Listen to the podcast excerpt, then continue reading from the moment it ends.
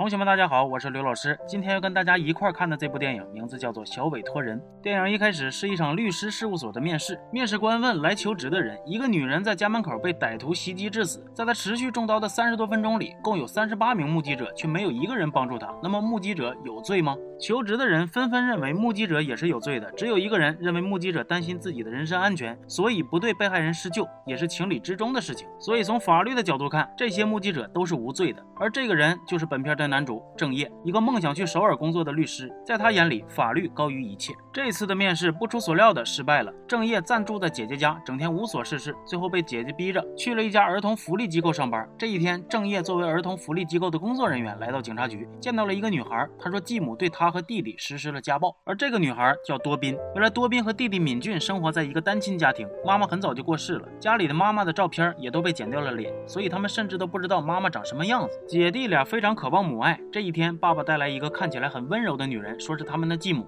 姐弟俩都很开心。起初，继母和他们生活的还算和谐，但是一次，敏俊因为还不太会使筷子，把食物掉在了桌子上，继母终于露出了本来的面目，毒打了姐弟俩。多彬将事实告诉了警察，可是警察却说：“엄마가한대쥐어박았다고신고나하고요즘애들무섭다 最后，警察将多彬交给了郑业他们这些儿童福利机构的人。坐在警察局的椅子上的多彬小心翼翼地问大人们：“我做错什么了吗？遇到不好的事情应该告诉警察叔叔，我是这么学的呀。”当多彬看向郑业的时候，他有些尴尬地说：“你做的没错。”郑业他们来到多彬的家里，继母表现得非常温柔。听说多彬控诉他虐待，立刻表现得很委屈，说是多彬在撒谎。但是等到他们离开之后，等待姐弟俩的又是一顿拳打脚踢。其实无论是多彬的继母还是多彬的爸爸，都只是因为多彬姐弟俩俩名下有来自社会和亲戚的金钱援助，所以才和孩子们生活在一起。说白了，他们只是为了钱。后来，多彬又去向老师求助。老师明明看到了他脖子上的伤痕，但是却也没有施以援手。求助无门的姐弟俩来到福利机构，找到了正在摸鱼的郑业，向他寻求帮助。在和多彬交谈的过程中，郑业无意间的一个抬手动作，就吓得多彬向后退缩。而吃饭的时候，姐弟俩对于食物是否洒出来这个事儿，也是心惊胆战的样子。而这些其实都是继母的虐待在他们心里留下的阴影。多彬看着别桌父母和孩子一起吃饭的场景，扭头询问郑业：“妈妈应该是什么样子呢？”郑烨说，他母亲很早就过世了，所以也不是很清楚，只记得小时候因为怕黑，所以经常尿床。于是妈妈就在墙上贴了很多星星图案的夜光贴纸。夜晚屋子里变得明亮了，而他也在妈妈的帮助下改掉了尿床这个习惯。敏俊非常羡慕郑业，因为他一点关于妈妈的记忆也没有。送姐弟俩回家时，敏俊抱着郑业车里的玩偶不撒手，而懂事的多彬却告诉弟弟不能随便拿别人的东西，然后将玩偶放回了原处。第二天，姐弟俩拿着一张残缺的妈妈的照片找到郑业，希望他能找到合影里的其他人，要一张完整的照片，这样起码他们就能知道妈妈长什么样子了。郑业勉强答应了。接下来的一段日子，郑业都陪着多彬姐弟俩，让两个孩子有了一点依靠。可是没过多久，郑业就得到了去首尔上班的机会。他告诉姐弟俩自己要去首尔一段时间。多彬问他还回来吗？郑业说一定会回来的，然后留下五万韩元给姐弟俩，说等他回来一起吃汉堡。又把敏俊喜欢的那个玩偶送给了他。临走时，多彬问郑业电话号码是多少，而郑业随手给了一张自己的名片。可是后来这张名片被继母发现了，以为多彬又去举报他的恶行，然后毒打了他。晚上瘫倒在卫生间的多宾听到爸爸跟继母说生下两个孩子只是意外，他其实也不想看到多宾。第二天，多宾晕倒在教室里，耳朵往外渗血，原来是他的耳膜被继母打破了。老师按照多宾的请求找来了远在首尔的郑业。医院里，通过和老师的交流，郑业发现原来老师什么都知道，可是因为无能为力，所以选择视而不见。郑业问多宾为什么找他来，多宾说，因为别的大人都在说他错的时候，只有郑业说他是对的。别的大人只会耍嘴皮子，而只有郑业是真的帮助他们、陪伴他们的。多宾又问郑业，不是父母相爱生下来的孩子就不能正常生活吗？意外被生下来的孩子就要遭受拳打脚踢吗？郑业受到一些触动，想要帮他们，可是求助无门，甚至连多宾的爸爸都说出了“我自己的孩子，你管我打不打死”这种话。姐弟俩的日子越来越不好过了，他们能求助的只有郑业。可是郑业回到首尔之后，电话却怎么都打不通了。晚上，敏俊问多宾：“叔叔什么时候回来？”多宾说：“叔叔不回来了。”敏俊却掏出郑业给他们的五万韩元，说：“叔叔答应他们会回来带他们吃汉堡的。”姐弟俩的对话吵醒了继母，她闯进来看到了敏俊手里的五万元，以为是敏俊从他那里偷的，然后突然暴怒，紧接着又命令多彬去打他。多彬没有办法，只好去打了一巴掌，然后立刻抱住敏俊向他道歉。但这显然不是继母想要的结果，于是他拉开姐弟俩，又是一顿拳打脚踢。孩子们的哭声传到邻居们的耳朵里，可是大家也只是感叹一句：又开始了。然后继续假装什么都不知道。第二天，郑业接到电话，敏俊过世了。等他赶到时，只剩下一具冰冷的尸体。别人告诉郑业，是敏俊从妈妈的钱包里偷了五万元，要给自己买汉堡。多宾发现之后，想要抢走钱，继而失手将弟弟打死的。而现在，多宾因为杀害弟弟的罪名被警方带走了。多宾当然没有杀人，这一切都是继母为了逃避法律的制裁，逼迫他承认的。继母还威胁多宾，如果他把实情说出去，就弄死他。因为多宾只有十岁，不属于刑事司法处理的对象，所以不会受到惩罚。但是身边的人却对他指指点点。反复询问着他是否真的杀人了。另一边，郑业询问警方为什么会相信一个十岁的小女孩打死七岁弟弟这样荒唐的事儿，得到的答案是法律就是这样，而且他自己也认罪了。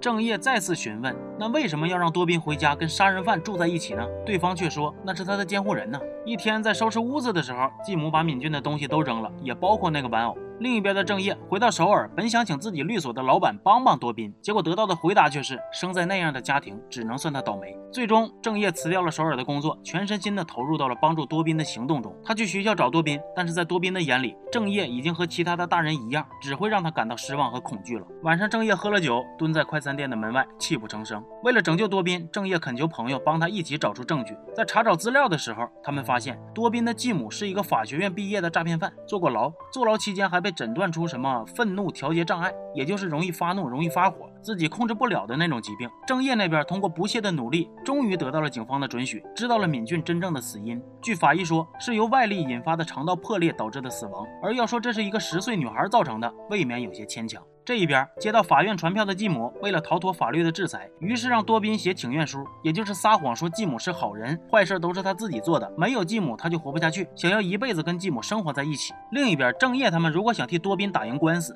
就要让多宾开口指认继母的罪行。但是多宾现在已经不相信他了。为了再次获取多宾的信任，郑业请多宾的朋友每天给多宾送一些小礼物。这一天，多宾从礼物中发现了一个 MP3，里面录的是郑业的忏悔和想帮助多宾的决心。多宾被感动了。可就在他打算去找郑业的时候，继母回家了。继母发现了多宾手上的 MP3，询问他那是什么。而多宾因为恐惧逃进了屋子里，但是他仍旧没有躲过一顿毒打。正巧这个时候，多宾的朋友路过，打电话告诉了郑业。于是，在在危急关头，郑业救下了奄奄一息的多宾。郑业将多宾带回家里。晚上，多宾的爸爸来要人，被拒之门外之后，就喊话多宾说：“妈妈是绝对不会放弃你的。”这无疑是一种威胁。而多宾在听到爸爸的威胁之后，就再也不肯开口说话了。第二天开庭，继母哭着装无辜，然后将杀害敏俊的脏水全部都泼到多宾的身上，把自己塑造成了一个善良母亲的形象。而这一次的开庭就在继母的精彩表演中结束了。为了打官司，所有人都很疲惫。郑业在沙发上睡觉的时候，听见侄子说，原来他送给敏俊的那个玩偶是有录像功能的，而敏俊之前也跟多宾说过，按住玩偶的鼻子就会有声音。可是郑业翻遍了垃圾堆，也没有找到那个玩偶。第二次开庭的时候，多宾除了哭，说不出一句话。法官提出了休庭。郑业苦恼如何。劝多宾开口说话的时候，多宾的朋友拿着玩偶出现了。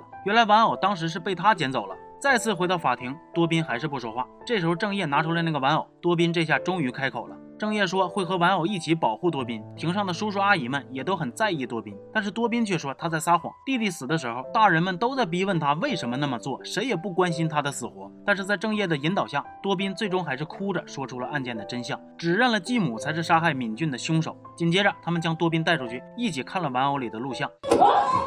你这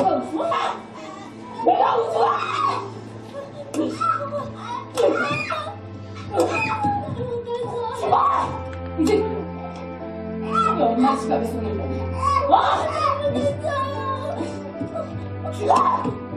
죽어! 어? 인간이 시작했어 내가 이렇게까지 춤을 안 써도 되잖아 와! 죽어! 죽어! 죽어!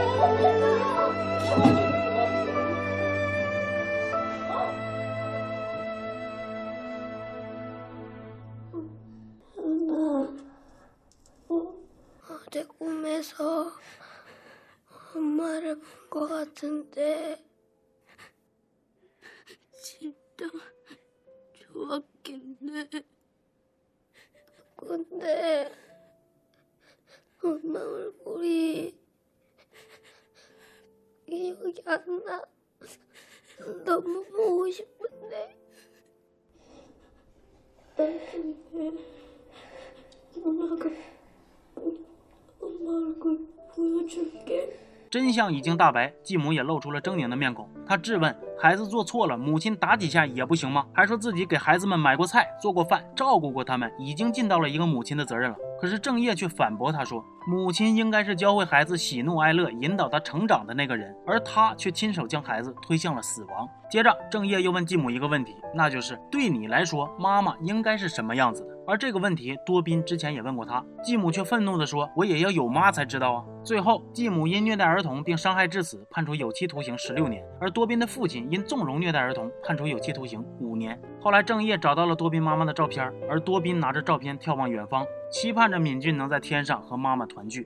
全片到这儿也就结束了。《小委托人》这部电影看似魔幻的剧情，却是改编自真实的事件。二零一三年的一天早上，一个八岁的小女孩因为肚子疼被送进医院，但她甚至都没能挺到医生来抢救她，就过世了。第二天，女孩十二岁的姐姐向警方自首，说是自己在争抢玩具的时候打死了妹妹。但是后来警方发现，这一切其实都是姐妹俩的继母所为。原来两个孩子常年被殴打虐待，继母会将姐妹俩放进洗衣机里搅，或者是将她们按在装满水的浴缸里直至昏厥。甚至还会逼他们吃沾着排泄物的卫生纸，而父亲则充当着帮凶的角色。我们常说戏剧很狗血，但是现实的残酷却远超我们的想象。电影结尾列出这样一串数字：韩国虐待儿童举报，二零零一年共四千一百三十三件，二零一五年一万九千二百零八件，二零一七年三万四千一百六十九件，约增加了十倍。其中每五个虐童犯里就有四个为人父母，但绝大多数的施暴者最终都判以缓刑或者罚款。我相信更多的人是爱着自己的孩子的，但是也有些人套着父母的身份，打着教育的旗号，却做着恶魔的事情。父母带孩子的确是很辛苦，但是这并不能成为他们虐待孩子的理由。就像电影里继母说自己也没有妈妈，